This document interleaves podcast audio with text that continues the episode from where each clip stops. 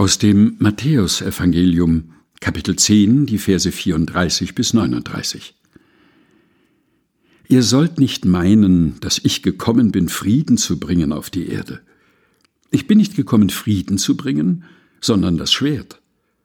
Denn ich bin gekommen, den Menschen zu entzweien mit seinem Vater und die Tochter mit ihrer Mutter und die Schwiegertochter mit ihrer Schwiegermutter, und des Menschen Feinde werden seine eigenen Hausgenossen sein.